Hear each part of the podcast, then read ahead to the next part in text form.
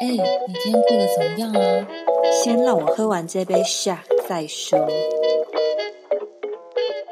Hello，大家好，欢迎收听《三十又怎样》，我是一居，我是微微。今天要聊的主题是内心的三百种坚持事件。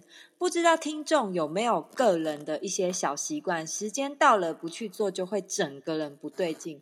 今天我们就是要跟大家分享一些我们两个小怪癖的一些故事。那一居这边有没有想要先分享的故事呢？要分享小怪癖，好好笑。OK，我是一个完全没有办法接受做水晶指甲的人。因为我会觉得指甲上面有其他物质呢，这种东西感觉很奇怪。大学的时候有尝试擦指甲油啦，因为大家身边的朋友都在擦指甲油。那自己觉得呢，擦指甲油有时候要补擦，然后又要保养啊，因为那边会掉，这边会掉，很麻烦。加上美术系常常做东做西的，常常要洗油画笔啊，要做手拉胚，所以非常需要用到手。也非常容易伤害到指甲，那指甲油就非常容易很快就剥落，会变得很难看。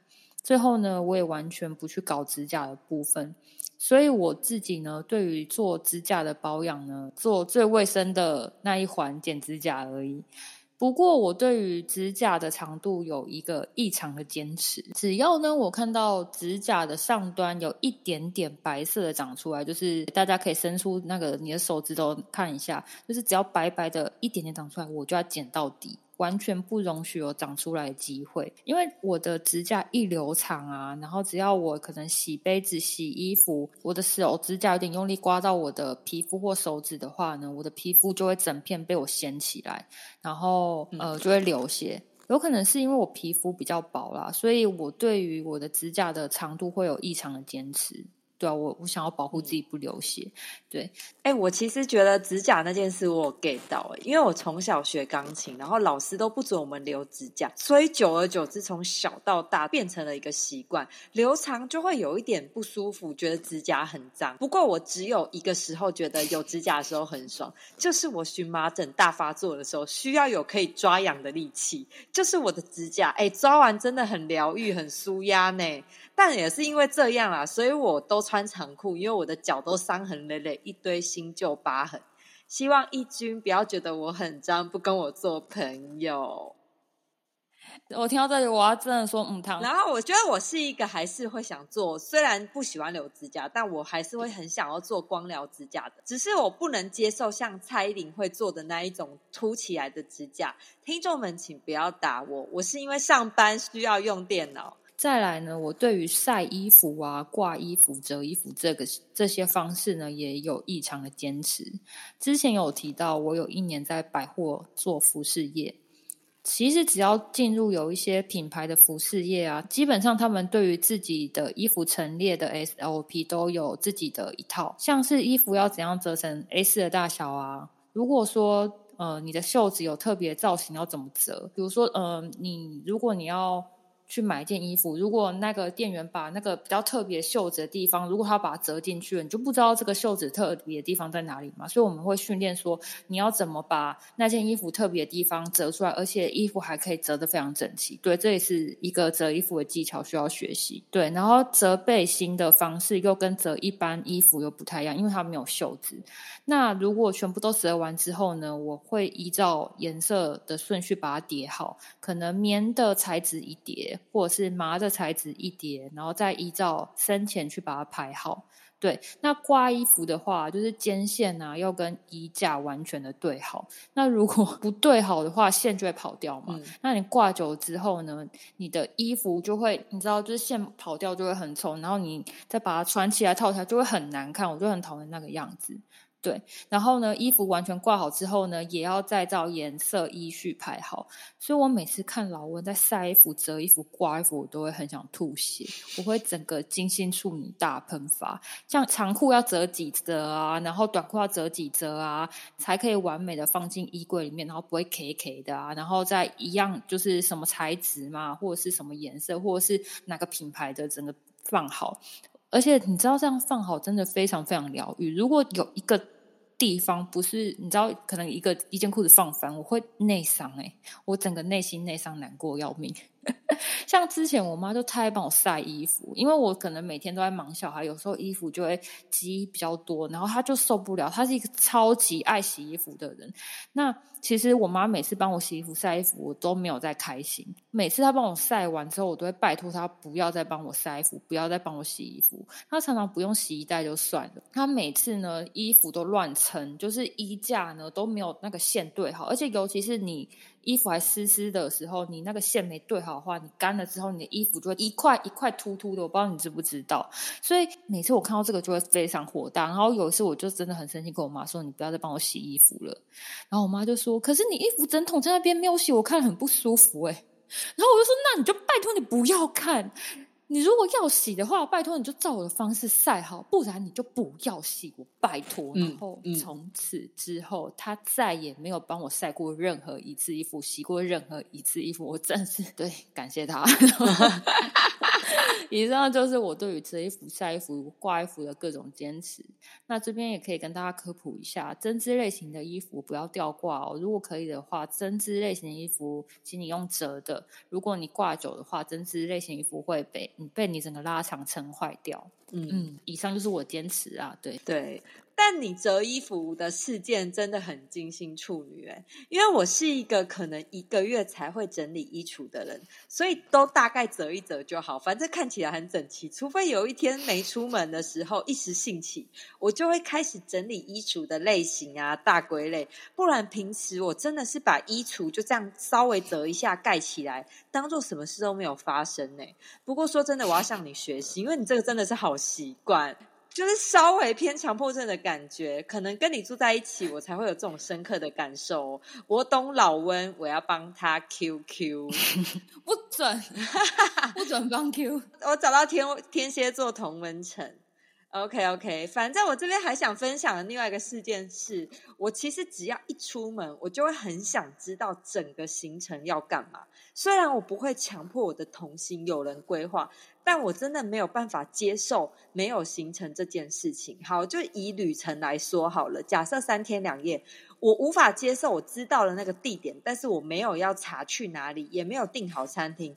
这边先说明一下，我不是要像旅行社那样什么几点几分到哪，但我会想大概知道会去哪几个点，要怎么排顺路，比较不会浪费时间。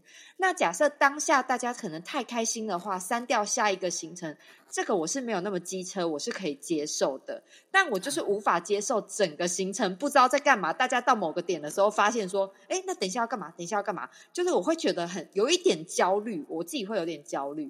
会有强迫症发作，大家没有规划没关系，我来我可以这样子，对。但这个前提是大家如果都不知道要干嘛，也没有人去发起做这件事情的话，那如果有发起人的话，交给他人规划，无论怎么样的行程耍费啊什么的，我就真的不会太干涉。在这一点上，我还蛮放宽心给别人做的这样子。我这边还想讲另外一个事件。不知道为什么，我是不是很奇怪？生活在台北，我个人出门有一个非常坚持的 SOP，就是我一定要化妆加狂换衣服。先讲化妆这件事情，就是出门吃饭或出门玩的时候，即使知道要去好朋友家耍废，也没要干嘛，我就是要化妆。我也不知道为什么，所以我每次出门都真的，我也不知道，你 很坚持，对。我就每次出门就是因为这样，我就会拖很久。而且现在疫情的时候戴口罩，我还是要化。我也觉得我真的很烦，但我就是无法控制那个下意识。然后刚刚还有说到那个换衣服的 SOP，反正我出门就会很拖搭配衣服。来比喻一下，假设第一套是 T 恤加宽裤。然后我就会换个一万种搭配法之后，再穿回第一套。我都不知道我刚刚那二十分钟、三十分钟是在 Hello。然后我就会把自己出门逼得很赶。每一次很赶出门的时候，我就会很气、很气自己。居然这么浪费时间，但这件事情我就是无意识一直不断的换衣服搭配，觉得这个不好，那个好，还是要穿这个，还是穿怎么样？反正我就觉得我这个坚持有够烦，烦到连我自己都讨厌，可是我又无法控制。不过目前本人我也是没有想改变这件事情，我一直在说服自己说，只有年轻人可以做，人老珠黄，谁来看你啊？不过人老珠黄也是可以一直换，继续换一把剑。在这边，我要跟大家分享另外一件我很坚持的事情，就是我完全受不了东西不见这件事情。我没有办法接受的程度会到发了疯狂找，尤其三更半夜我也不管，我会一直找一直找，尤其是那种有一对的袜子，袜子那就算了，袜子比较好买。有有一阵子呢，我们家的鞋子一直不见其中一只。妈的，你知道多痛苦？你一定想说奇怪，为什么鞋子可以不见？对啊，为什么我鞋子可以不见？而且每次都不见一只。我每次都跟老温说。美眉的鞋子如果不穿之后呢，要收到鞋盒里面，或是把它装在袋子里面。因为小朋友嘛，有时候从某个地方玩完之后要坐推车，就不太需要再穿鞋子，就让他脚透气。所以呢，他常常呢鞋子脱完之后就直接丢在婴儿车下面，婴儿推车下面会有个置物篮嘛。那如果我们要离开这个地方，可能要把这个推车呢收好折好，再把推车收到我们的后车厢，就会对折，这样子鞋子就很容易从那个。呃，洞洞口不小心掉出来嘛？那在这收的过程中，我们也很容易没有发现，因为我们就带小朋友很忙。如果你在这过程中没有发现的话，就很难再找到。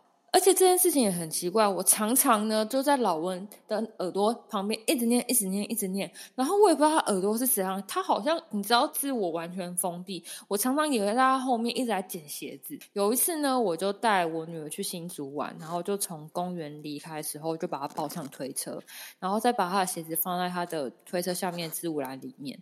隔天呢，就发现。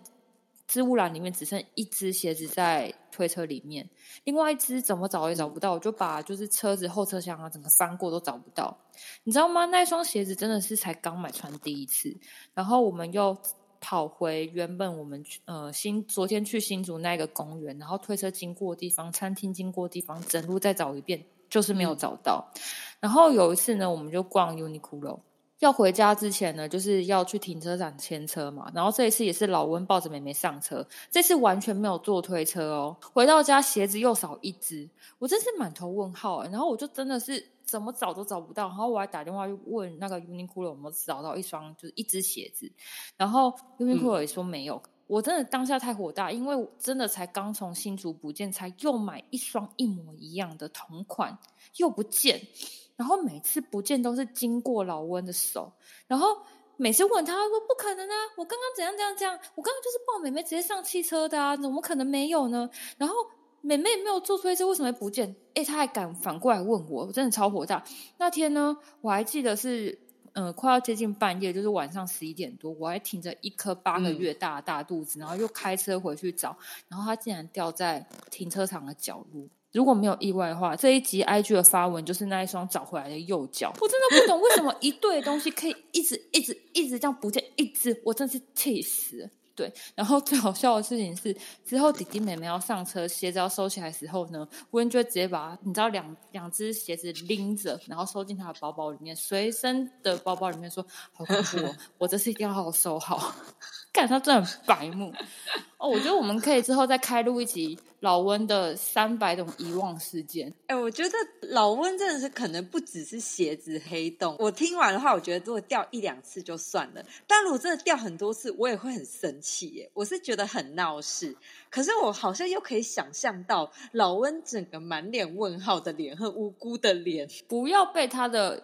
无辜骗了他，实在太过分了。他的那个粗神经，连我妈都认真，我连我妈都受不了。哎，你知道，连岳母都受不了。哎，不过粗神经有粗神经的好处啦，因为我也有时候也是一个粗神经的，我有时候会不见很多奇怪的东西，但我也搞不清楚是怎么回事，然后我也不会在。太较真这件事情，这件事情就会过了。可能我身边没有一个金星处女的人，所以没有办法这样帮我去 focus 这件事情，所以我就会觉得，嗯，好像没什么事情，我过了，结束这回合。想要对自己金星处女平反，我现在要加码，我现在要直接加码一件事情。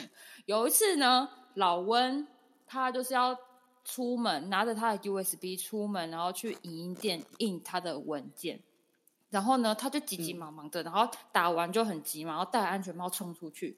然后呢，我就在家里，然后做其他事情。然后就隔没有五分钟，他又冲回来，然后急急忙忙的。然后我就说：“干嘛？你什么东西忘记带？钱包吗？”他说：“没有，我的 USB 呢？我 USB 呢？”然后我就就看他插在电脑上面，我就说：“在上面没有吧？”他说：“哦。”然后后来他又冲出去，又冲回来。然后我说：“你你现在忘记拿什么了？我的 USB 呢？干你啊！”然后。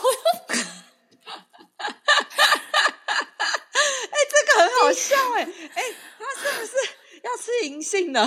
他金鱼脑，他连续跑回来，好，OK，好，他又出门，然后又冲回来，我就说你现在又忘记什么？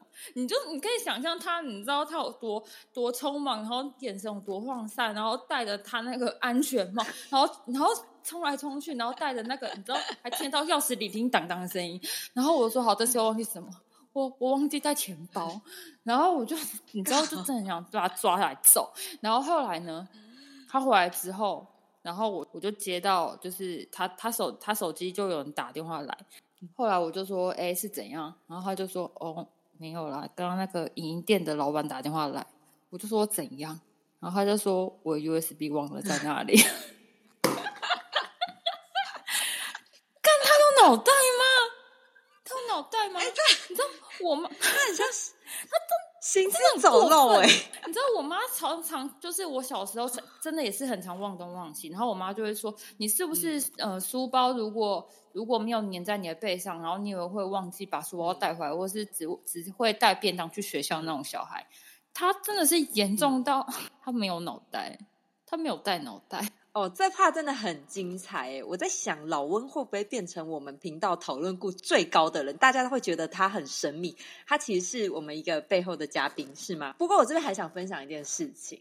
我是一个从小到大，无论学生时代到现在，都是一个想做一件事，坚持会拖到最后一刻才做的习惯。